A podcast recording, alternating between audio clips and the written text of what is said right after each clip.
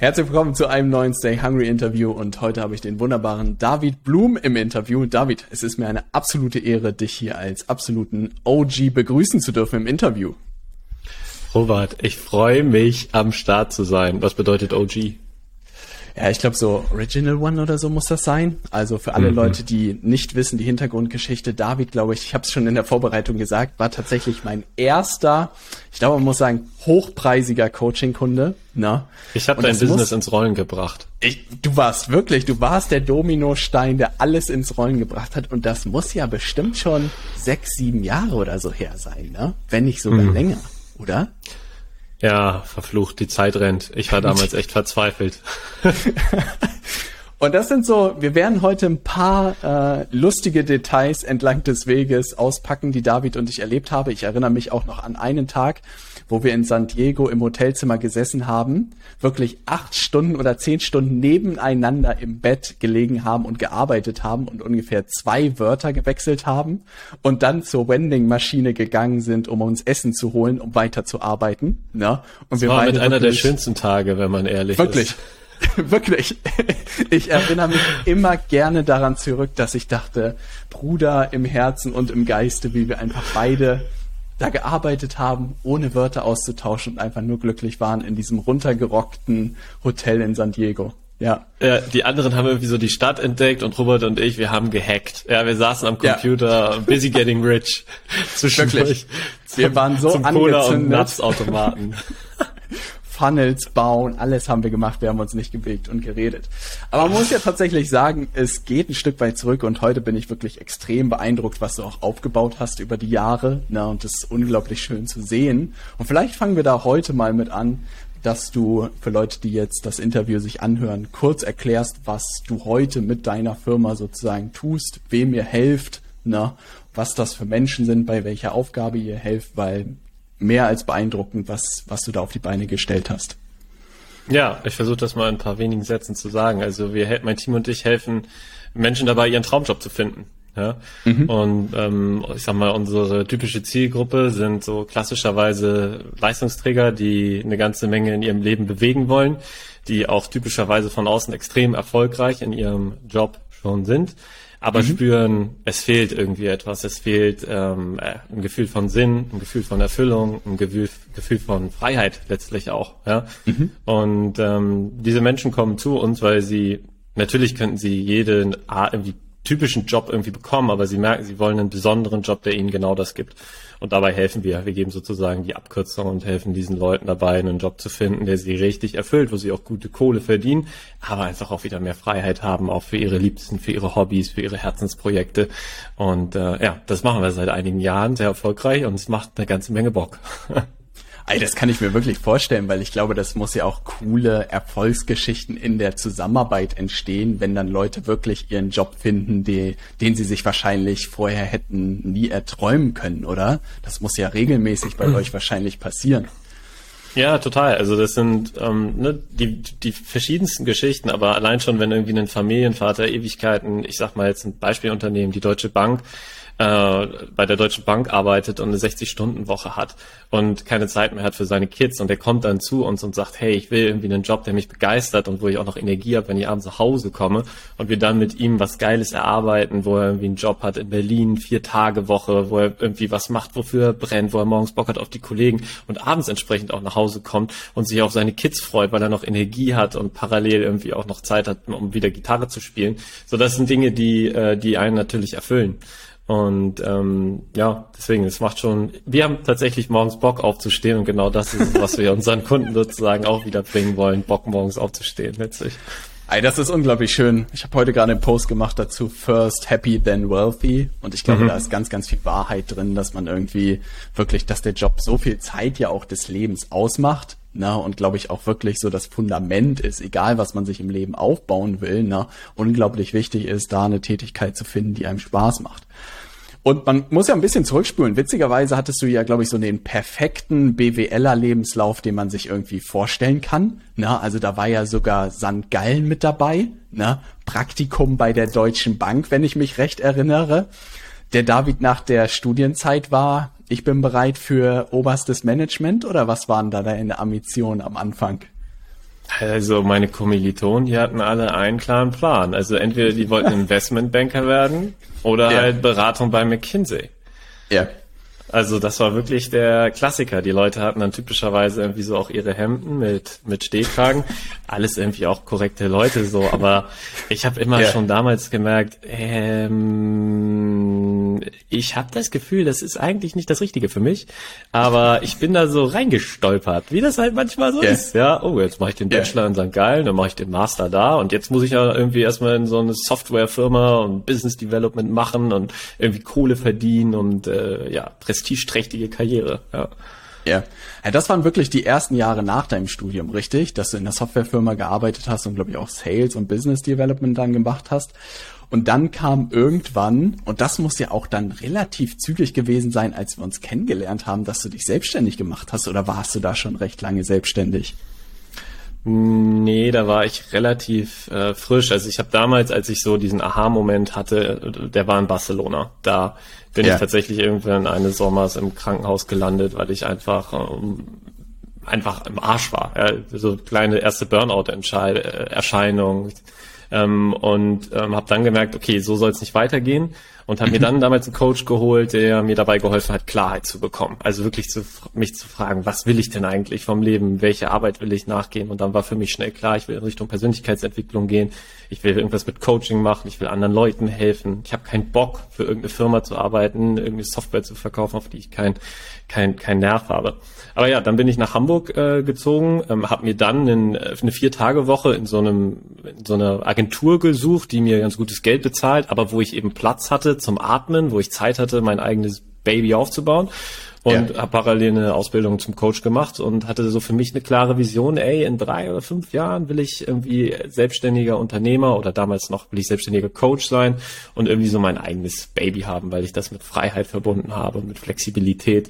Und ähm, als wir uns kennengelernt haben, war das tatsächlich in der Phase, glaube ich, wo ich sogar noch ähm, drei Tage in der Agentur gearbeitet habe und äh, zwei Tage genutzt habe, um, um mich selbstständig zu machen. Deswegen da der Coworking Space. Hey, das ist voll spannend. Das musst du aber noch mal erzählen, wie du da in die Selbstständigkeit gestartet bist. Was war da? Du hast die Coaching-Ausbildung gemacht und das hat dir sozusagen Sicherheit gegeben. Aber ich erinnere mich auch noch an so sensationelle Geschichten, die du erzählt hast, wie du deinen ersten Coaching-Kunden gewonnen hast. Kriegst du die noch zusammen? Das war doch irgendwie eine ganz starke Geschichte, wenn ich mich recht erinnere. Also ich habe diverse äh, Coaching, wenn man so will, Kunden gewonnen. Nur haben die mir wirklich auch lange Zeit keine Kohle überwiesen. Ne? Also ja. ich weiß nicht, auf welche Story du hinaus möchtest, aber ich kann mich nur daran erinnern, zum Beispiel damals in dem Coworking Space Hamburg-Rödingsmarkt, wo wir uns ja auch kennengelernt haben. Da, ja. ähm, so, ich habe meine Ausbildung gemacht, äh, parallel halt noch irgendwie gearbeitet, hatte da auch noch gar kein Selbstvertrauen, dass ich jetzt irgendwie hier der äh, äh, der, der, der, der tollste Coach bin und bin dann ja. eben äh, mutig, wie ich damals war. Stimmt, ja, ja, ich bin dann tatsächlich, Stimmt. vielleicht haben wir uns auch so kennengelernt, ja. Ich bin, ich habe tatsächlich in jedem dieser Büros einfach angeklopft, an diese Glaswände geklopft und ganz awkward, ich erinnere das noch, ich habe das früher dann auch wirklich so einstudiert und ich habe gesagt so, hallo, habt ihr irgendwie ein paar Minuten Zeit? Und alle schauen mich so an, so genervt von ihrem Computer, alle voll am Hasseln und dann nickt so einer, ja, und ich sag so, ja, ich bin David, ich bin äh, Life-Coach, ja, und ich würde irgendwie gerne hier so ein bisschen trainieren und wer hat Lust auf eine kleine Coaching-Session mit mir? Und alle immer so betreten weggeschaut, so, irgendjemand ja. hat sich dann so erbarmt und meinte so, ja, das können wir vielleicht mal machen, haben wir Visitenkarten ausgetauscht, ich war total stolz. Aber ja, so fing das an, so habe ich meine ersten äh, Klienten gewonnen, die dann erstmal gratis unterstützt, ja, ähm, ja genau. Und irgendwann hey, das ist aber so witzig, weil es so der erste Punkt beschreibt, habe ich das Gefühl, gerade wenn man sich auch so mit Coaching beschäftigt, dass viele immer sich darauf konzentrieren, was man inhaltlich eigentlich tut ne? und wie dann auch am Ende eigentlich eine Zusammenarbeit mit den Kundinnen und Kunden aussieht. Was einem aber ja wirklich niemand verrät, ist, wie man eigentlich an Kunden rankommt. Ne? Und deshalb, David, hast du meinen vollsten Respekt dadurch, dieses äh, Coworking Space gelaufen zu sein und an Türen zu klopfen. Und ich weiß es noch, da gab's ja diesen offenen Bereich und du bist ja mal reingekommen mit so einem schicken Schal und ich dachte mir so, was ist der Schnösel, was der wohl macht, ne? Und dann weiß ich, ich noch, habe ich immer bei, ja, habe ich immer bei Xing so geguckt und habe da, da die Suchergebnisse und dann war da irgendwie David Blum Live Coach. Ich so, was ein Heini, ne? Und dann werde ich es nicht vergessen, wie mir ein ehemaliger Kommilitone so schreibt, ja, gibt's hier diesen Typen, ich habe gesehen, du sitzt auch in dem Coworking Space, den kenne ich noch aus St. Gallen Zeiten, richtig korrekter Typ, mit dem musst du dich unbedingt unterhalten. Ja, das ist David Blum. Und ich so, ne, niemals. Der Typ mit dem Schal, der Schnösel aus St. Gallen. ja, wirklich. Und ich werde diese Nachricht nicht vergessen und ich glaube, er hat dir das gleiche geschickt. Und wirklich, wir, ich glaube, wir sind dann wirklich in diesem Open Space aufeinander zugegangen und wussten, wir haben beide diese Nachricht bekommen und war mhm. so, ah fuck, dann müssen wir uns mal unterhalten. Ja. Jetzt müssen wir uns auf eine Pizza treffen. Richtig. Ja, wirklich. Und ich glaube, so dann ging das auch irgendwie so los, dass ich total begeistert war von dem, was du da gemacht hast, weil sich das cool anhörte.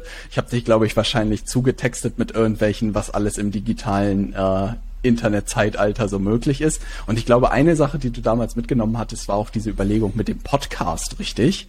War das du, nicht auch so der erste Schritt, den du gemacht hast? Absolut. Unser Gespräch damals äh, beim Italiener im, im Portugiesenviertel, Pepperoni-Pizza. Ja, bester ja, Laden. Äh, dann hattest du mich gefragt, Dave, du kannst mich jetzt ja mal fragen, was ich an deiner Stelle machen würde. Und dann habe ich gesagt, Robert, was würdest du an meiner Stelle jetzt machen? Weil ich war ja damals wirklich ein Anfänger. Ich wusste nicht, wie ich Kunden gewinne, wie ich Angebote yeah. entwickle. Ich wusste das alles nicht. Ich bin da total Greenhorn-mäßig rein. Hat mir St. Gallen übrigens auch nicht geholfen. Und dann meinte er, meintest du, Jo, ich würde an deiner Stelle jetzt auf jeden Fall mal einen Podcast starten, ne, weil damit äh, yeah. erzeugst du Trust und äh, Sogwirkung und äh, ich glaube so zwei Wochen später habe ich dann bei dir angeklopft und meinte, hey Rob, der Podcast, ne, kann ich den Design Your Life nennen oder sollte ich das so nennen oder so? Und dann meinte, meintest du, so, Dave, einfach machen, veröffentliche jetzt deine erste Folge und los geht's. So und meinte, ja, okay, ja, er hat ja recht, ja. ja so hey, das war los. aber ja, wirklich witzig. Dafür. Ey, gerne, weil ich glaube, da sind auch ein paar Wochen dann, glaube ich, im Nachgang ins Land gegangen. Aber ich glaube, mhm. du musst entlang des Weges irgendwie so ein bisschen das Gefühl bekommen haben, oh, da tut sich irgendwas. Und das, was der Typ mir da bei der Pizza erzählt hat, könnte ja doch irgendwie was dran sein. Ne? Ja. Und ich weiß ja. noch, dass es dann irgendwie relativ zügig ging, dass du gesagt hast, keine Ahnung, was du da wirklich tust. Ich glaube, dass du zu dem Zeitpunkt nicht verstanden hast, was ich eigentlich tue. Aber ich meinte, Robert, ich weiß sogar noch, wie ich über den Flur im Base gegangen bin und wir dieses Telefonat geführt haben. Und ich glaube, ich mir in die Hose gemacht habe, diesen Preis zu verlangen von, glaube ich, damals 5000 Euro. Mhm. Und du gesagt hast so, einfach so, ja, das machen wir. Und ich so, was hat er gerade gesagt? Wir machen das. Also. Und, äh, ja, wirklich. Also dafür kann ich dir nur bis heute danken, weil es, glaube ich, auch meine Welt komplett verändert hat. Ne? Und umso schöner zu sehen, was da draus eigentlich entstanden ist. Ja. ja, geil, dass wir das gemacht haben. Das war wirklich mein, äh, das, äh, das Bollwerk, das Fundament für meinen, äh, für meinen Erfolg in den ersten Jahren, muss ich dir wirklich sagen. Dafür werde ich dir für immer dankbar sein. Und ich hatte schon ein Bauchgefühl, dass du mir helfen kannst. Ich habe dich einfach als Experten wahrgenommen. Und damals hätte ich auch, äh, ich glaube, ich hätte auch 10.000 Euro bezahlt. Das kann ich dir auch sagen. Krass. Mir ist echt Kohle durch die Lappen gegangen. Ja, so Mist. Rechnung folgt. ja. Aber das ist eigentlich so spannend zu sehen, weil ich glaube, auch da ist unglaublich gut damals hinbekommen habe, ein Stück weit zu erklären, welche Möglichkeiten man hat. Ich glaube, immer schon Freude daran hatte an den Marketing und an den Sales-Themen, die ja wirklich vielen Coaches völlig unerklärt bleiben irgendwie, ne? Und die das Leben mhm. ein Stück weit äh, leichter machen. Was ich cool fand, ich glaube auch der erste, die erste Phase war ja wirklich so ein Stück weit erstmal in dieses Spiel zu kommen. Und ich weiß noch, dass wir wirklich auf Xing und LinkedIn damals, glaube ich, losgelegt haben. Ne? Und mhm. du auch die ersten Schritte und relativ schnell auch geschaltet hast, wie das funktioniert. Und ich glaube auch, ich weiß noch in San Diego und so dann wirklich Telefonate regelmäßig über LinkedIn irgendwie vereinbart hast und das relativ zügig auch alles ging. Ne? Ja, damals war das bei LinkedIn, finde ich, noch ein bisschen anderes Spiel. Äh, wir haben ja, ja. damals noch nicht so viel Content Creation gemacht. Also noch ja. nicht selber viel gepostet. Da ging es wirklich darum, massiv äh, Direktnachrichten raus, raus zu, rauszuknallen. Und äh, ja. damals äh, war irgendwie so Masse gewinnt. Ja, also wenn ja. irgendwie halt hunderte von Wir waren Leuten jung und wild. Ja. Wir waren jung und wild. Wir haben einfach gemacht. So, das ist äh, genau das, was wir auch unseren Kunden sagen. Im Zweifel musst du los und raus. Du musst an Türen klopfen. Bei LinkedIn ist es einfacher. Klar, mittlerweile ist es so, dass ähm, dass manche Leute dann auch denken, hey, ne, viele Coaches schreiben mir irgendwie oder ich bin, ne, sind viele Leute in der Inbox. Aber äh, ja, wenn du charmant bist und wenn du dann irgendwie auch anfängst, Content zu kreieren, dann dann dann wird's besser. Aber ja, damals war in erster Linie Nachrichten verschicken und da super Termine rausgekommen. Und damals hatten wir diesen coolen Leitfaden von dir, ja, hast du ja. heute noch an die Hand, hat einfach total geholfen, ja. Ey, David, ich muss auch wirklich den Hut, ab, äh, den Hut ziehen. Ich habe ja ab und zu dann auch in Telefonate so mitbekommen, sozusagen, auch in der Zeit in Amerika gerade. Und da dachte ich mir immer, wie charmant der Mann das macht. Ne? Und ich glaube, es war relativ trittsicher und schnell hast du es ja hinbekommen, diese 1 zu 1 Coaching sozusagen zu verkaufen mit dir. Ne? Und das war relativ cool. Was ich cool fand und ich finde auch viel, was du dir, glaube ich, heute aufgebaut hast, kam ja in dieser Phase, als wir irgendwann angefangen haben, das, was du eins zu eins gemacht hast, in ein Gruppencoaching und in ein Online-Programm zu überführen. Und ich weiß, ich weiß noch, ob du diesen Flug erinnerst, wo wir im Flugzeug nebeneinander saßen und du meintest, Robert, das, was du da machst, ist ja cool. Ne? Das kann man auch in so ein Gruppencoaching und Online-Programm überführen. Aber das, was ich tue, ist viel zu individuell. Ne? Das funktioniert niemals in einem Gruppencoaching oder einem Online-Programm. Ich glaube, ich muss einfach immer eins zu eins machen. Erinnerst du dich mhm. daran noch? Mhm. Ey, wir das haben wirklich, ich habe mich, ich habe mich gewehrt gegen diesen Gedanken. Ich, das ging nicht in meinen Kopf rein, weil ich in mir so sehr irgendwie der Coach war und ich einfach nicht die Möglichkeit gesehen habe, dass es tatsächlich ja. Programme, Gruppenprogramme, digitale Kurse gibt, die bessere, das ist ja das Verrückte, die erzielen, wir erzielen mit unseren Kunden mittlerweile deutlich bessere er Ergebnisse. Wir sind viel effektiver und flexibler ja. als äh, in den klassischen One-on-Ones, aber da habe ich mich, äh, wie gesagt, lange gegen gesträubt. Also danke, dass du mir das immer wieder ins Ohr geflüstert hast. Steht da Tropfen hüllt den Stein, aber aber ich habe mich da wirklich lange gegen gewehrt und das sehe ich bei ganz vielen Kollegen im Übrigen auch. Und das führt ja. dazu, das war bei mir leider echt der Fall, dass ich dann wieder in alte Muster verfallen bin. Ne? Ich, nach zwei Jahren war ich da vielleicht dann erfolgreich, habe irgendwie meine Kohle verdient, viele Kunden gehabt, aber ehrlich gesagt, ich hatte Augenringe irgendwie schwarze Augenringe. Ähm, meine meine Leute haben mich gefragt, so okay, ist das jetzt das Leben, das du dir vorgestellt hast? irgendwie bin ich wieder voll im Hamsterrad drin, nur in meinem eigenen jetzt. So war das. Ja. ja und ich muss auch wirklich sagen, und das ist so cool, weil ich gerade jetzt die, die letzten Tage auch realisiert habe, dass das eigentlich das größere Problem ist, an dem ich immer am meisten Freude hatte, unseren Kundinnen und Kunden auch zu helfen, da rauszukommen. Ne? Weil wirklich mhm. diese Chance hat ja eigentlich jeder selbstständige Coach ein Stück weit nach der Erfahrung, die er irgendwann gemacht hat, an Kundinnen und Kunden, die er gecoacht hat, zu schauen, was ist irgendwie so das größte Problem, was meine Kundinnen und Kunden gemeinsam haben und wie kann ich daraus irgendwie ein Gruppencoaching oder ein Online-Programm machen. Ne? Und das hat ja am Ende wahnsinnig viel für dich ermöglicht. Was ich schön fände, der vielleicht so ein bisschen diese Phasen, die mal zu erklären, die du so erlebt hast entlang des Weges. Ich glaube, du hast lange auch so ein Tandem gefahren, wo du noch eins zu eins Coachings angeboten mhm. hast. Aber irgendwann gab es doch wahrscheinlich so einen Moment bei dir, wo du gesagt hast, ah, krass, das kann ein Stück weit sozusagen funktionieren. Und es gab ja auch diese Phasen, wo du sehr viel um die Welt gereist bist, ne? Und das korrelierte wahrscheinlich auch ein Stück weit mit dieser Freiheit, die du dadurch gewonnen hast, oder? Mhm. Ja, wie du schon sagst, also ich war schon immer der Typ, der eigentlich äh, Freiheit als einen seiner höchsten Werte hat und für mich bedeutet Freiheit halt drei, vier Monate von Spanien auszuarbeiten. Das machen meine äh, meine Verlobte und ich jetzt mittlerweile jedes Jahr. Cool. Und ähm, für mich bedeutet Freiheit, dass ich mit meinem Kumpel Freddy um 14 Uhr Tennis spielen kann, wenn ich will, ja. und nicht so einen vollgekleisterten Terminkalender habe. Und ähm, das Problem an meiner Coaching-Tätigkeit damals war erstens die örtliche Abhängigkeit, weil ich ganz viel ähm, Sessions in Hamburg angeboten habe, dann noch in den Räumen von meiner Mom, die Verhaltenstherapeutin ist, und dann bin ich immer mit dem Fahrrad dahin gefahren. Und das war auch für eine erste Zeit ja alles ganz nett, aber ich habe halt gemerkt, ey, ich werde eigentlich wieder zum Sklaven meiner, meiner Firma. Ich verkaufe Zeit gegen Geld. Das hört man ja immer so, ne, dieses Zeit gegen Geld Spiel. Aber ja, das ist tatsächlich halt ein Problem. Ja. ja weil es. du nur ja. be begrenzt Menschen helfen kannst.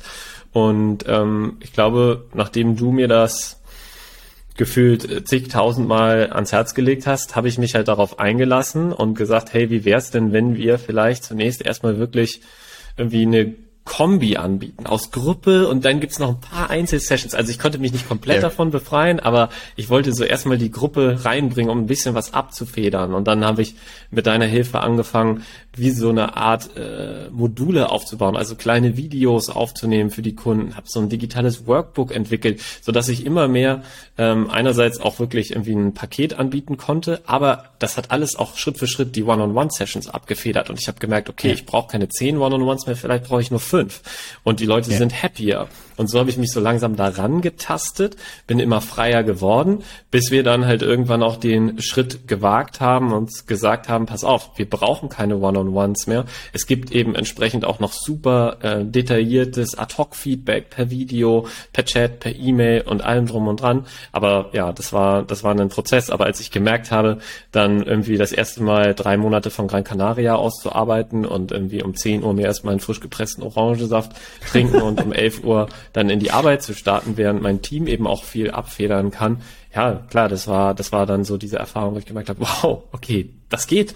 So frei ja. bin ich jetzt gerade ich glaube, die Sorge, die man hat, und das hast du, glaube ich, gut gesagt, ist, ich glaube, viele haben die Schablone nicht, wie man sowas aufbaut, na, weil ich auch wirklich merke, dass ich da gefühlt irgendwie vor ein paar Jahren oder fast mittlerweile, glaube ich, sieben oder acht Jahren reingeschlittert bin, ein Stück weit. Ne? Mhm. Da waren irgendwie so Online-Programme und so noch irgendwie viel gängiger. Heute habe ich das Gefühl, kann man da gefühlt niemanden mit mehr hervorlocken. Ne?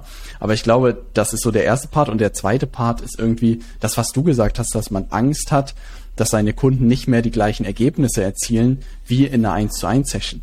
Und das muss ich mir auch entlang des Weges irgendwie so nicht nur eingestehen, sondern realisieren, dass wenn Leute irgendwie 1 zu 1 mit mir sprechen, ich nicht annähernd so einen guten Job mache, wie in der Kombination aus einem Programm und sozusagen eine Beraterin übernimmt das, die nur das den ganzen Tag macht. Ja, also wenn ich sehe, wie, was weiß ich, die Beraterinnen aus meinem Team mittlerweile mir einen vormachen in diesen ganzen Themen, da denke ich jedes Mal, wie konnte ich selbst davon wirklich glauben, dass ich hier irgendwie der Typ bin, der das alles verstanden hat. Ne?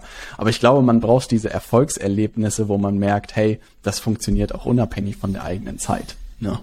Klar, man muss sich trauen. Ne? Einerseits muss man äh, erfahren, dass Kunden ans Ziel kommen und andererseits ja. äh, muss man vielleicht auch dann einfach diesen Lifestyle mal haben und dann merkt man, ja, okay, da, da will ich nie wieder weg von. Ich, äh, ja. ich will weiter von Gran Canaria aus arbeiten und dabei sogar noch einen besseren Job tun für unsere Kunden. Ja. Ja, ich glaube, das ist wahnsinnig entscheidend, dass man das irgendwie vor. War das für dich immer klar, dass die Reise irgendwann dahin geht? Dass das, dass du diese maximale Freiheit sozusagen, die du dir vorgestellt hast, ausleben kannst? Oder ist das auch entlang des Weges irgendwie entstanden? Ich, als ich, als ich noch in meinem alten Job da festhing, hatte ich einfach nur den Wunsch, was zu machen, was mich ein bisschen mehr erfüllt. Ja. Ähm, ich hatte die Idee, das war meine Vision damals, dass ich mit dem Fahrrad zur Arbeit fahren kann, am besten irgendwie in einem Raum, der hell ist und irgendwie mit Menschen zusammenarbeite. Und das war meine erste Vision. Ich konnte gar nicht so weit denken, wie ich, mhm. wie ich jetzt, wie ich jetzt bin. So und dann, als ich auf diesem äh, Visionsberg sozusagen angekommen bin, ähm, ah, konnte ich mir erlauben, weiter zu spinnen und weiter groß zu spinnen. Und dann war da diese eben Idee von mir als vielleicht sogar Unternehmer, der ein Team hat, ähm, der äh, wie gesagt, von, äh, vom Ausland aus arbeiten kann, der digitale Produkte anbietet und trotzdem einen großen Job für die Kunden macht. Und, und das war dann die nächste Vision, die ich auch mit deiner Hilfe dann irgendwie auch ähm, geschaffen habe. Und, ähm, dann entsteht die nächste Vision. Also ich glaube, sowas entwickelt sich auch über Zeit und ja. ich glaube, solche Dinge dürfen sich auch verändern. Aber immer wieder geht es darum, an irgendwelche Glastüren zu klopfen und sich zu trauen, aus der Komfortzone rauszugehen. Ja, ich glaube, das Coole darin ist das, was du ein Stück weit sagst. Ich glaube, dass, und das ist etwas, was ich auch realisiert habe, ist, dass man, glaube ich, mit dieser Identität des Coaches startet und irgendwann tritt sicher, glaube ich, da drin ist, auch so zum Beispiel die 1 zu 1 Sessions und sowas zu verkaufen und ein gutes Leben davon zu haben. Ich glaube schon, mhm. das Modell an sich ist gut. Was aber spannend wirklich war, ist, ich weiß noch, dass wir irgendwann mal bei einer Zigarre zusammensaßen, ja, und ultimativ diese Frage kam sozusagen, David, willst du Coach sein oder willst du Unternehmer sein? Mhm. Ja. Und ich glaube, auch lange dich daran geklammert hast im positiven Sinne, weil es, glaube ich, eine coole, eine coole Position war, die du dir erarbeitet hast, ne, zu sagen, ich gehe noch mal einen Schritt weiter und könnte mir sogar vorstellen, ein eigenes Team sozusagen zu haben. Und heute versuchen wir das auch ein Stück weit auszudrücken durch diesen Gedanken von ambitionierten Coaches und Beratern, weil man ja ein bisschen, ich will nicht sagen verrückt sein muss, sich das überhaupt vorzustellen. Mhm. Aber ich glaube, das ist ganz, ganz wichtig, weil es viele auch geben wird, die sagen, ey, ich bin fachlich irgendwie, das ist mein Thema und ich will meine Klienten haben und das alles. Aber wirklich, wie auch viele äh, Kundinnen und Kunden entlang des Weges begleitet haben, die schon sehr früh mit diesen unternehmerischen Ambitionen gestartet sind. Zum Beispiel Tim oder so, war so, mir war von Tag eins klar, dass ich ein Unternehmen aufbauen werde. Na, und das war so spannend, weil für mich war das nie so klar, wie in welcher Klarheit er das hatte. Erste Mitarbeiterin David, wie, wie war das für dich? Gab es da Zweifel dran oder war das einfach ein Schritt, der irgendwie dann so gekommen ist? Kannst du da ein bisschen was zu erzählen? Mm, naja, wie du schon meintest, hattest du da wieder echt einen entscheidenden Beitrag geleistet. Muss ich wirklich leider zugeben, oder Gott sei Dank, mein Lieber. Äh, ich habe mich auch hier mit Händen und Füßen gewehrt. Warum? Ähm, nicht, weil ich kein ambitionierter Kerl war, sondern weil ich die Logik in meinem Kopf habe, Mitarbeiter bedeuten weniger Freiheit. Mhm. Mitarbeiter geht wieder einen zurück, Schritt zurück weil ich dann plötzlich mich wieder mit anderen äh, Teammitgliedern beschäftigen muss, Meetings haben muss, ich muss äh, Kohle für die bezahlen. Also für mich war das sozusagen ein Schritt weg von meinem größten Ziel damals, nämlich Freiheit. Und du hattest aber diese These, Mitarbeiter sind ein weiterer Schritt in Richtung Freiheit, sind ein weiterer Schritt dahin, dass du vielleicht auch mal einen Monat einfach um die Welt reisen kannst, ohne zu arbeiten. Ähm, ja. Dahin, dass sie dir ungeliebte Tätigkeiten abnehmen können, administrative Tätigkeiten, aber eben auch jede andere Art von Tätigkeit. Und dann erinnere ich noch, als wir irgendwie dann ähm, spazieren gegangen sind nach diesem Zigarrenabend und dann meintest du irgendwann, hey Dave, wo willst du denn wissen, dass du recht hast, wenn du nie das Gegenteil probiert hast, also zu heiern? ich ah. habe aber auch ab und zu so schlaue Fragen, ja. ja, ich habe dich gehasst. äh, und dann haben wir, äh, sind, bin ich halt auf die Suche gegangen. Wir haben das dann irgendwie besiegelt. Ich bin auf die Suche gegangen und dann haben wir, äh, habe ich mir meine, habe ich meine erste Mitarbeiterin eingestellt. Und ähm, auch da ja mit Höhen und Tiefen. Ja, mittlerweile ja. sitzen wir in einem Zoom-Call mit äh, mit fünf Leuten. Wir sind plötzlich irgendwie zu fünf, manchmal sogar auch zu sechs. Und ähm, das ist mein mein Team, das jeden Morgen aufsteht und äh, dafür sorgt, dass unsere Kunden wirklich richtig geile Jobs ähm, für sich gestalten und designen, aber eben auch wieder mit Höhen und Tiefen und Herausforderungen. Plötzlich ist man nicht mehr nur Coach, sondern halt äh, Manager und äh, muss sich um ganz viele andere Dinge kümmern. Aber ähm, muss man gucken, ob das sozusagen zu seiner Persönlichkeit passt. Ich liebe es. Ich liebe dieses Gefühl von Unternehmertum und mir schafft es mehr Freiheit und es hilft mir unheimlich zu wachsen. Das kennst du ja auch. Jeden Tag muss man wieder über sich hinauswachsen. Ähm, aber das ist geil. Das passt ja auch zu vielen Coaches, die ambitioniert sind. Ich glaube auch. Ich glaube, das ist, ich glaube, ich hatte Glück, dass ich Mitarbeiterinnen und Mitarbeiter gefunden haben, die gefühlt gesagt haben, ich arbeite für dich und egal ob du willst oder nicht, hier ist der Arbeitsvertrag und ich so auch irgendwie so reingeschlittert bin in das Ganze.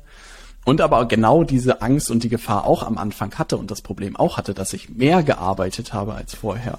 Und da weiß ich noch, ein Freund von mir hat irgendwie Farina getroffen und meinte so, ja, puh, ich muss mal wieder mich mit Robert treffen. Und Farina meinte so, ja, der hat so viel zu tun, der hat ja jetzt ein Team, der hat keine Zeit mehr.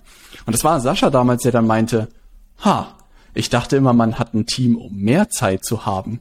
Und Farina hat mir das an dem Abend erzählt und ich saß da so, fuck, er hat komplett recht was tue ich da? Ne? Ich bin einfach nur ein wahnsinnig schlechter Manager und es ist sozusagen meine Aufgabe, die Leute an die richtigen Positionen zu setzen, die zu befähigen, die richtig gut zu machen und natürlich die Aktivitäten zu übernehmen, die wahrscheinlich ein bisschen tricky sind, sowas wie die Vermarktung und die Leute zum Beispiel, was weiß ich, als Kunden zu gewinnen. Ne? Und als ich da so Aha-Momente hatte, als ich plötzlich meinen Monatsabschluss nur losgeworden bin. Ich weiß nicht, ob du dich daran erinnerst, mhm. David, was das für ein Schmerz ist, den Monatsabschluss zu erstellen. Ne? Als ich das losgeworden bin und eine Mitarbeiterin total begeistert das jeden Monat macht, da dachte ich mir so, es gibt wirklich Leute, die das feiern. Das, was mhm. du drei Monate vor dir herschiebst, weil es einfach die Hölle ist. Ne? Mhm. Ja, ja, das ist ein großartiges Gefühl, wenn man merkt, da sind Leute, die das gerne machen und besser machen. Und ich weiß nicht, bei dir ist es vermutlich ähnlich. Aber wenn man mich fragt, was waren so die, was war so die wichtigste Entscheidung bisher in deiner Selbstständigkeit, war es ähm, Mitarbeiter einstellen. Ja. Ja. Sofort. Also. Ich glaube, man muss ein Stück weit differenzieren. Also ich bin hundertprozentig bei dir. Ich glaube, man muss sich irgendwann, das hast du auch im Vorwege gut gesagt, dass, glaube ich, Tony Robbins so gut gesagt hat, dass es irgendwie drei, drei Gruppen von Leuten gibt. Der Künstler, der Manager und der Entrepreneur, ne? Und ich habe mhm. das Gefühl, dass es auch Selbstständige gibt, die fachlich wahnsinnig gut sind und da drin total aufgehen, ne? Da zum Beispiel würde ich sagen, weiß ich nicht, ob du dir einen Gefallen tust, wenn du Mitarbeiter einstellst, weil du vielleicht keine Freude an dem Management-Part hast. Ne? Aber ich habe das Gefühl, bei uns ist es so, dass die Freiheit doch ein bisschen überwiegt, ne? Und dass man dann sozusagen, das eine total coole Challenge ist, auch ein cooles Team aufzubauen, um dadurch am Ende mehr Zeit wieder zu haben. Ne? Genau. Und wie du schon sagst, das kommt total auf die jeweilige Persönlichkeit an. Ich glaube, da darf jeder auch für sich hineinspüren. Wenn man nach, äh, nach Jahren irgendwie des Coach-Seins und des One-on-One-Coachings merkt, das ist meine Welt. Hier bin ja. ich glücklich und zufrieden und ich fahre jeden Tag gut gelaunt in die Räume oder mache das digital und ich lebe hier mein Traumleben ja, warum sollte ich mir dann auf Teufel komm raus ein Team aufbauen, nur weil Robert und David sagen, das ist genau das Richtige. Es kommt immer äh, drauf an. Manche Leute sind auch in der Karriere äh, dafür bestimmt, Führungsverantwortung zu übernehmen und äh, fünf, zehn, zwanzig Leute zu managen. Und manche sind, wie du sagst, die Fachexperten, die sagen, hey, ich habe da gar nicht so ein großes Interesse dran, sich da ehrlich die Frage zu stellen. Ja. Was würdest du dem David sagen, der der gerade seine Coaching-Ausbildung macht. Weil es gibt ja wirklich, und das habe ich so realisiert, ich glaube, jeden Tag oder jeden Monat, jedes Jahr starten immens viele Leute mit der Vorstellung, sich selbstständig zu machen als Coach oder auch als Berater, was unglaublich schön ist. Ne? Also ich kann wirklich jeden nur ermutigen, diesen Weg einzuschlagen. Ich werde es nie vergessen, Benny, Freund von mir, der schon irgendwie x Jahre mir voraus selbstständig war und ich ihm erzählt habe, dass ich jetzt selbstständig bin, er mich umarmt hat und meinte, willkommen auf der anderen Seite. Na, werde ich wirklich bis an meins Lebensende nicht vergessen und er mir wirklich gratuliert hat, dass ich diesen Schritt gehe und mich einfach wahnsinnig gefreut hat, dass ich das gemacht habe. Und so sehe ich das bei vielen auch. Gleichzeitig habe ich das Gefühl, dass es immens an ein Stück weit Bildung fehlt, was eigentlich, mhm. was man eigentlich braucht. Und ich habe das Gefühl, vieles habe ich mir auch selbst eingekauft, ne, durch, was weiß ich, Coachings und durch Kurse und durch Bücher. Ich habe aber das Gefühl, es gibt ja so ein paar Sachen, die jeder auf dem Zettel haben sollte, wenn er darüber nachdenkt, worüber aber wenig, habe ich das Gefühl, in dieser Coaching-Welt irgendwie gesprochen wird, weil es halt, glaube ich, auch kein attraktives Themenfeld ist, würde ich mal behaupten. Oder was wäre deine Überlegung dazu, beziehungsweise auch welche Themen? Oh, ja, also eben auf der Metaebene, aber jetzt äh, erstmal würde ich immer sagen, hol dir professionelle Unterstützung wenn es ja. um äh, wenn es um Businessaufbau geht, wenn du einfach nicht die Erfahrung hast, würde ich immer ja. wieder machen. Wirklich vom Herzen, es ist die Abkürzung. So, das ja. habe ich bei mir einfach gemerkt, das würde ich immer wieder tun.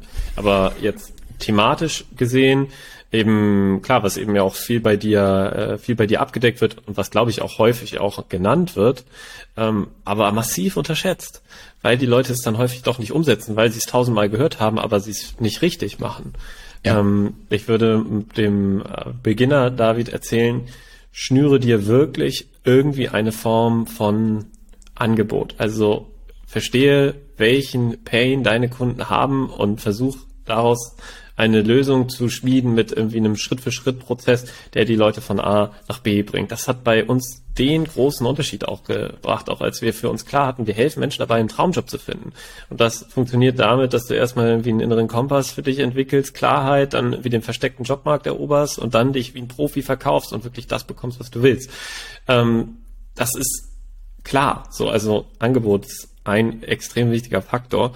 Und ähm, der zweite Part, kein Coach wird jemals Kohle, richtig Kohle verdienen, wenn er nicht in der Lage ist, sich zu zeigen, also sich sichtbar mhm. zu machen. Und da gehst du natürlich ja auch durch verschiedene Steps mit deinen, mit deinen Kunden, aber das kann natürlich äh, Direktnachrichten sein über LinkedIn, das kann äh, Postings äh, sein, aber niemand wird in deinen Laden kommen, äh, wenn du so deine Türen zugeklappt hast. Und das ist, glaube ich, auch das, was mich erfolgreicher gemacht hat als manche andere Coaches. Ich war mir nie zu schade, ähm, an Türen zu klopfen und ich, es war mir nie irgendwie, ich, ich, ich fand es auch peinlich ich habe mich auch äh, nicht bereit dafür gefühlt, aber ich hatte halt eine klare Vision. Ich wollte nach Gran Canaria und gute Kohle verdienen. Also ja. habe ich gesagt, sehr gut, dann nehme ich das jetzt halt in Kopf, Kauf. Dann schreibe ich LinkedIn-Nachrichten und mir werden Leute sagen, ey, komm, geh mir hier nicht auf den Keks mit irgendwelchen Direktnachrichten. Ich habe dich doch nie gefragt. Ähm, aber manche Leute haben gesagt, lass uns sprechen. Und ähm, ich glaube, ja, Sichtbarkeit und ein gutes Angebot ist auf jeden Fall, sind natürlich zwei wichtige Bausteine, und klar, wenn du dann ähm, auch noch in der Lage bist, irgendwie äh, ein gutes Verkaufsgespräch zu führen, dann kannst du erstmal deine Mieter bezahlen. Ey, und das ist das Coole, die Sachen, die du auch sozusagen nennst, ne? Weil ich glaube, wie soll jemand bei der Kunde werden, wenn er noch nie von dir gehört hat? Na, also dieses Thema Sichtbarkeit ist halt immens wichtig ich habe keine Ahnung, neulich eine Freundin getroffen und die sich auch selbstständig machen wollte und erstmal irgendwie Flyer gedruckt hat und das im Briefkasten verteilt hat. Ich habe sie sehr gewertschätzt für diese Ambition, die sie da an den Tag gelegt hat. Aber da dachte ich mir auch so, es ist so verrückt, was man eigentlich mit einem Post erreichen kann mittlerweile und wie leicht es auch schon ein Stück weit geworden ist. Oder deine Story erstmal Folgen rauszubringen in einem Podcast. Ne? Das habe ich auch so ein bisschen aus den Augen verloren, das auch immer wieder Leuten an die Hand zu geben und merke jetzt, hey, auch einen eigenen Podcast zu starten, hat mir immens viel irgendwie Kraft irgendwie gegeben und gleichzeitig auch vielen Leuten gezeigt, die Expertise gezeigt. Und ich will nicht wissen, wie viele Leute sich am Ende auch für eine Zusammenarbeit entscheiden, weil sie deinen Podcast zum Beispiel gehört haben und darüber irgendwie in deine Welt eingetaucht sind. Und das, was du sagst, ja, ich glaube, keiner hat Lust auf das Thema Verkaufen. Ne? Ich glaube, es gibt ein Stück weit eine Abkürzung, wenn man sowas sagt wie, du kriegst einen Leitfaden an die Hand, wo schon mal ein bisschen was drin ist, wo es sympathisch irgendwie das Ganze abläuft. Aber am Ende muss man trotzdem ein Stück weit die Stunden irgendwie reinstecken. Und das Beängstigende ist, ja. man kann ja fachlich noch so gut sein. Ne? Du kannst, glaube ich, der Beste der Welt sein, dass an diesen Themen nichts dran vorbeiführt. Ne? Ja, ja, das ist wirklich schade. So viele tolle Coaches da draußen, die leider ähm, ja nicht wirklich Zeit investieren darin, gute Verkäufer zu werden. Dabei ähm, steht und fällt ihre Erfüllung damit letztlich auch. Und ja. ja, was du mit den Flyern sagst und jetzt auch mal im Vergleich zu LinkedIn, gut, viele haben das ja schon gehört, aber irgendwie so die, die Logik der, der, der Touchpoints, also dass einfach Menschen eine Anzahl von Touchpoints brauchen, also Kontakte in welcher Form auch immer. Ein Touchpoint kann sein, dass jemand deinen LinkedIn-Post äh, sieht. Touchpoint kann sein, dass jemand äh, über LinkedIn mit dir schreibt oder dir eine Geburts von dir eine Geburtstagsnachricht bekommt oder einen Podcast hört oder eben auch einen Flyer sieht. Das Problem ist bei einem Flyer ist, du kannst maximal einen Touchpoint erzeugen. Ja, und dann ist und vorbei. Ja. Dann ist es vorbei. Da wird die Person noch nicht direkt kaufen. Und äh, im digitalen Zeitalter, egal ob mit Ads oder mit LinkedIn, kannst du dafür sorgen, dass die Leute drei, vier, fünf Mal dich sehen und irgendwann Vertrauen aufbauen und irgendwann nach dem zehnten Podcast halt sagen, puh, du weißt was, ich habe irgendwie das Problem, dass ich nicht äh, erfüllt bin im Job oder was immer auch das Thema ist und ähm, ich spreche jetzt mal mit den Leuten. Also das ist perfekte Überleitung, David, ne? weil tatsächlich ähm, habe ich das Gefühl, hast du eine unglaublich gute strategische Entscheidung getroffen, die dir vielleicht gar nicht so bewusst war oder bewusst war. Ne? Weil ich habe immer das Gefühl, wenn man so eine Plattform wie LinkedIn zum Beispiel irgendwie ganz gut betreibt, na, und zum Beispiel das Thema Content hast du ja dann auch irgendwann dazugenommen. Und das ist auch heute den Hybrid, den wir unseren Kundinnen und Kunden zeigen, dass sie anfangen mit Content, sich null vorstellen können, jemals eine Nachricht zu verschicken und dann irgendwann so den ersten Testlauf machen und merken, oh, so schlimm ist das ja gar nicht. Und oh, da melden sich ja plötzlich Leute. Und wir wirklich Kundinnen und Kunden haben, die teilweise drei Termine pro Tag haben, ohne Probleme, super sympathisch vereinbart und die Leute sich freuen, auf der Gegenseite mit denen zu sprechen. Na? Und ich habe mhm. das Gefühl, wenn man so ein System so ein bisschen ausreizt, kommen ganz viele immer dazu, so und da, ja, ich glaube, da sind wir auch wieder Brüder im Geiste, dass wir dann schnell so, ah, vielleicht sollte ich doch noch Instagram dazu nehmen oder vielleicht was auf Facebook machen, ne? Aber ich habe das mhm. Gefühl, ich weiß nicht, ob du irgendwo ein Post-it hast bei dir, dass du dir selbst verboten hast, auf andere Plattformen irgendwie zu gehen, sondern ja irgendwann gesagt hast, ey, ich guck noch mal, was ich aus LinkedIn rausgeholt bekomme oder nicht. Also da muss mhm. es ja irgendwie einen Zeitpunkt gegeben haben, wo du sagst, ey, ich gehe da noch mal irgendwie ganz anders rein. Weil zur Erklärung aus den Augenwinkeln habe ich immer wieder Davids Post angezeigt bekommen und da waren plötzlich regelmäßig Posts dabei mit tausend und mehr Likes. Und dann habe ich David irgendwann angetickert und meinte so, David, was machst du da und was kann ich von dir lernen? Ja, und es wäre spannend mal zu hören, vielleicht für den einen oder anderen. Ich glaube, jetzt über die letzten 365 Tage habe ich dich mal gefragt, was du an Impressionen hattest. Ich glaube, es ist irgendwie bei 17 Millionen rausgekommen, was irgendwie mhm. völlig absurd ist. Das, das sind viele Flyer ohne, im Briefkasten. Äh, das sind verdammt viele Flyer, weil das Ganze ja auch ohne Budget funktioniert. Na?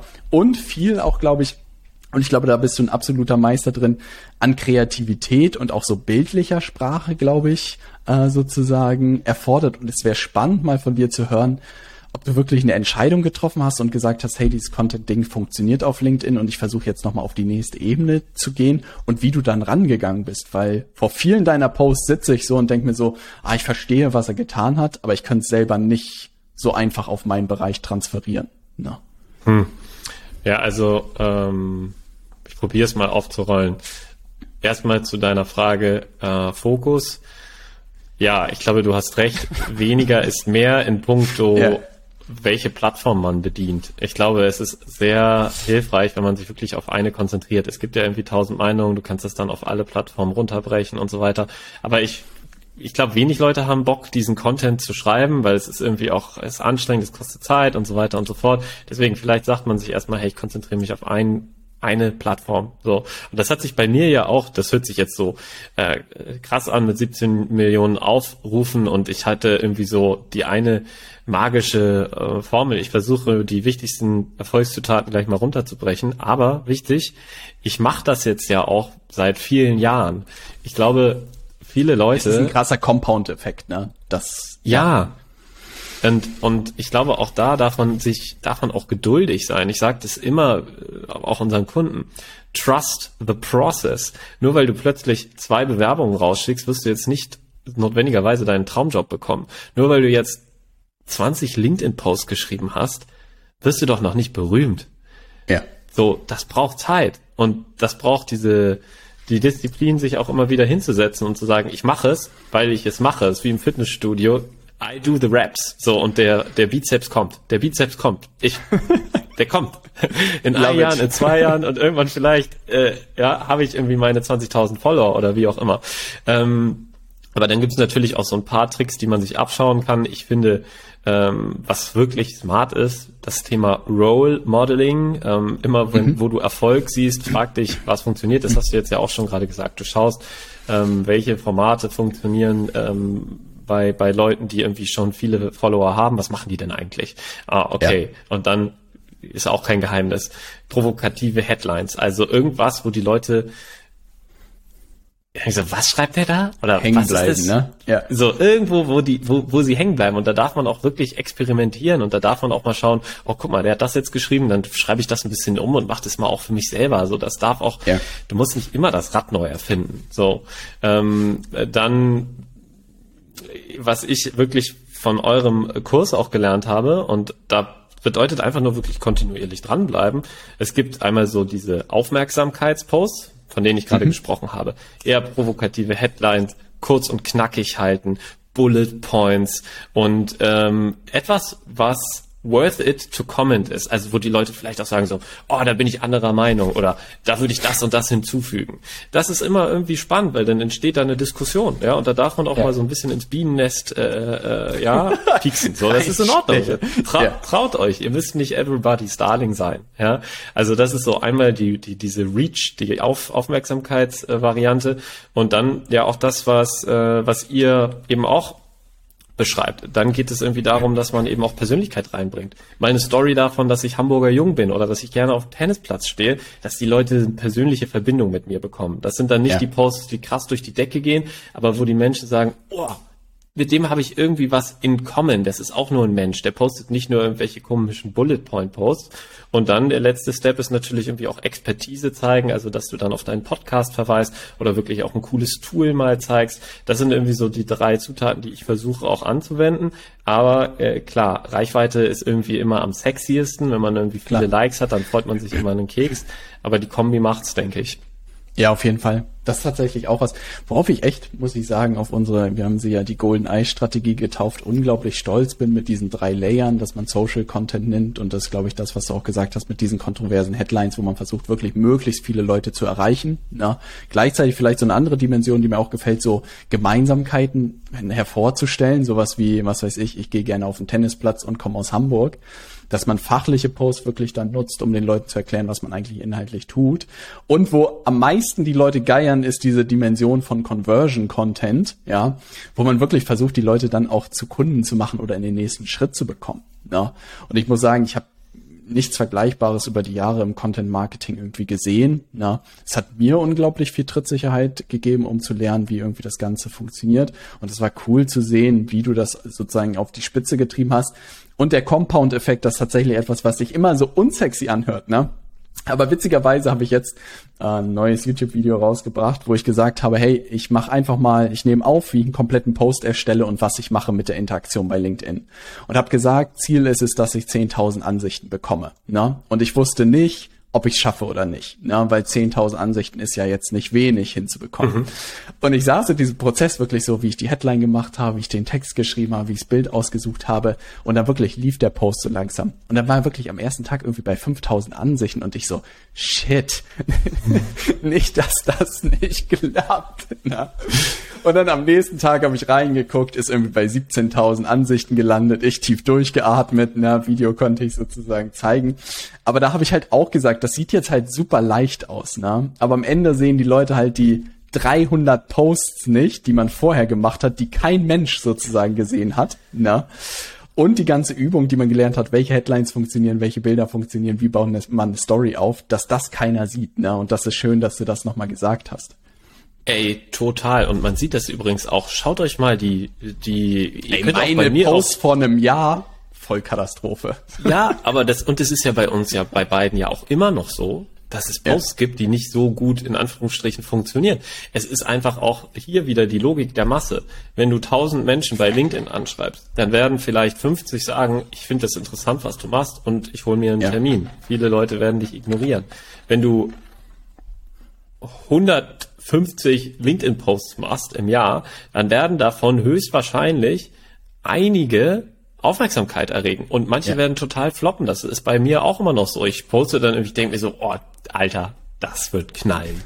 Und dann stinkt er halt ab. Und dann denke ich mir so, ja, weiß ich jetzt nicht, kann ich jetzt groß analysieren? Oder ich mache halt den nächsten Post und schaue, was gut funktioniert. So, ja. und ja, weitermachen, weitermachen, weitermachen, weitermachen. Das ist ehrlich die Devise. Und ich glaube, ganz wichtig ist, man muss auch ein Stück weit Lust darauf haben oder sozusagen, glaube ich, auch merken, wie viel leichter das das Leben macht. Also ich habe einfach beobachtet, immer wenn Leute über meinen Content kommen oder den Podcast gehört haben oder YouTube-Videos gesehen haben, dann waren es die leichtesten Verkaufsgespräche. Ich glaube, für Leute, die vielleicht auch noch nicht in diese Idee von Content so verkauft sind, dass einfach die Beobachtung, das, was du auch schön gesagt hast mit den Touchpoints, umso mehr die Leute dich auch digital sozusagen eigentlich unabhängig von deiner Zeit kennengelernt haben, umso leichter werden auch die Gespräche, die man am Ende führt, weil die Leute dich schon zum Großteil kennen und sagen, hey, es geht eigentlich nur noch darum, um zu wissen, wie eine Zusammenarbeit aussieht. Ich habe paar restliche Fragen und dann geht es irgendwie los. Und das ist halt das Coole, dass wenn man sich auf diesen Weg einlässt, diesen Content zu erstellen, dass es halt vieles dann auch in der Akquise leichter macht. Na? Ja, du wirst vom Fremden zum Freund. Genau so ist es. Also, ja. wenn die dich dann dabei gesehen haben, wie du irgendwie ein Tennisbild postest oder irgendwie über deine Vergangenheit sprichst, dann wissen die schon ein bisschen, wie du tickst und sie vertrauen dir mehr. Und das ist ja genau das, was du erzeugen willst. Und das ist auch cool, ist ja ehrlich. Hi David, Zielgerade vom Interview. Na. Nächste Vision bei David Blum. Na. Schon Gedanken gemacht, wie die Reise in den nächsten Jahren irgendwie aussieht. Ich habe das Gefühl, Stimmt, da kann der gute Anekdote, wo wir in der Küche vom Base saßen, das weiß ich noch, du saßt mir gegenüber mhm. und meintest, Robert, wenn ich am Ende meiner Karriere mal 100.000 Euro verdiene, dann habe ich alles erreicht.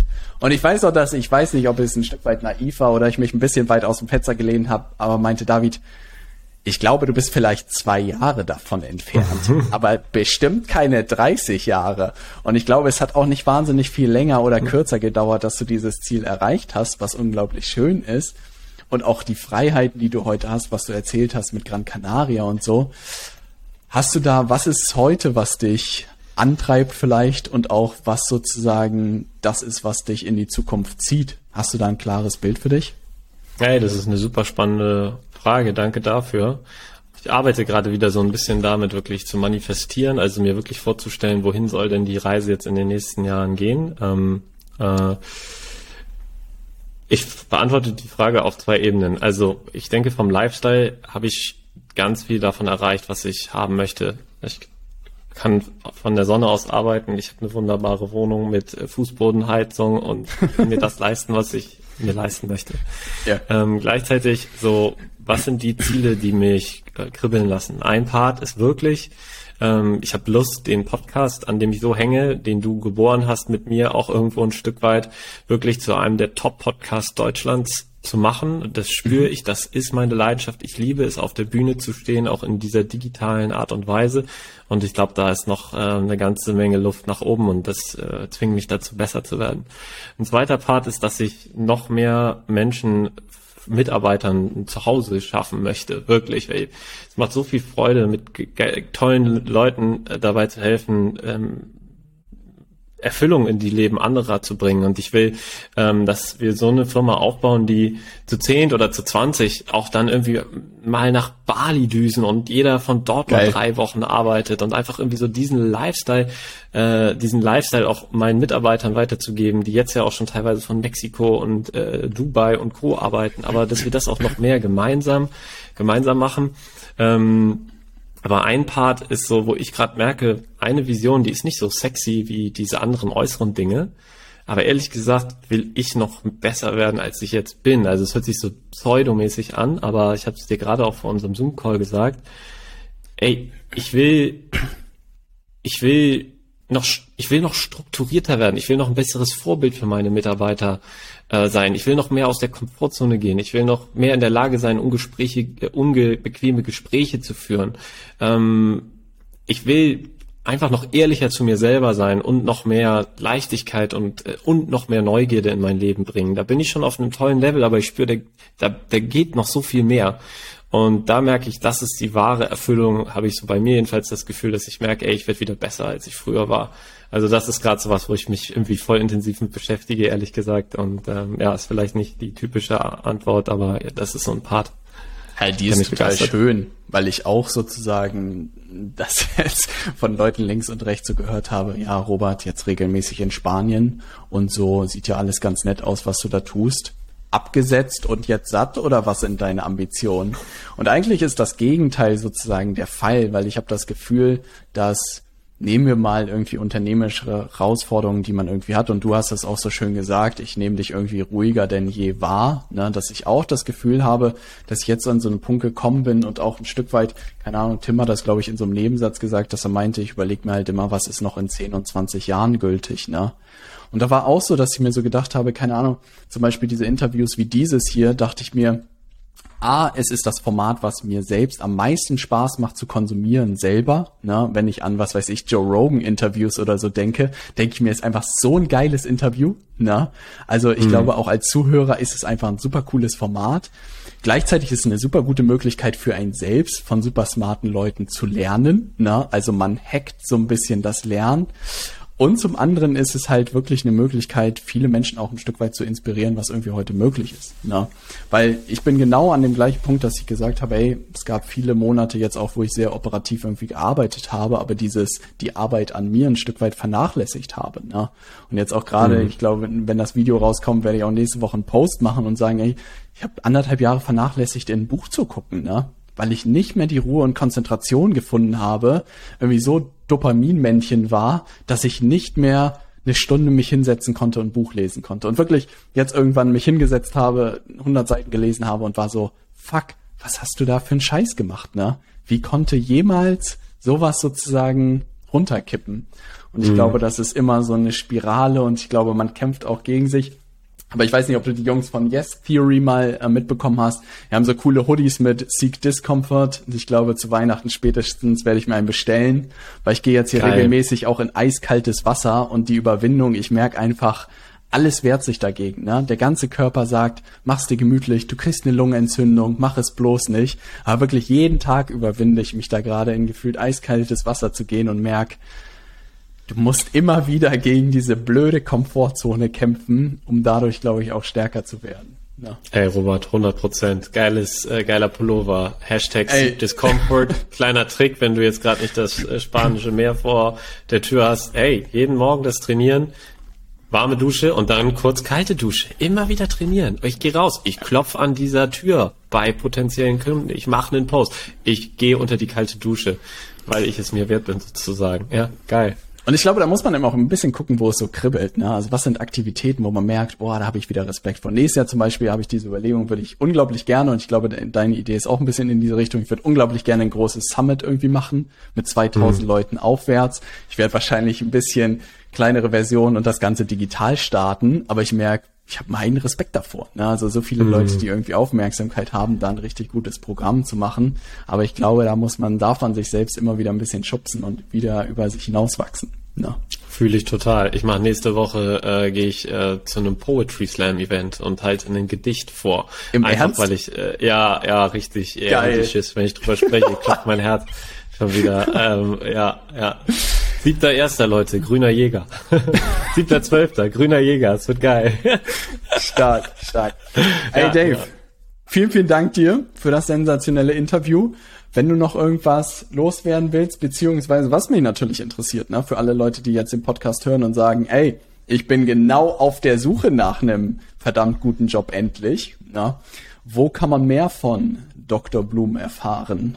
Ja, also ihr findet mich am besten einfach wirklich unter meinem LinkedIn-Profil. Ja. Äh, Rob, das kannst du ja nochmal verlinken. Ja, David Blum und ansonsten hört in meinen Podcast rein, Design Your Life. Den kann ich euch empfehlen. Der wird äh, demnächst dann Top 5 Nummer äh, eins. Podcast Deutschland sein und dann irgendwann Nummer 1. Robert, danke für das geile Interview. Hat wieder sehr viel Freude bereitet. Vielen Dank dir, mein Lieber.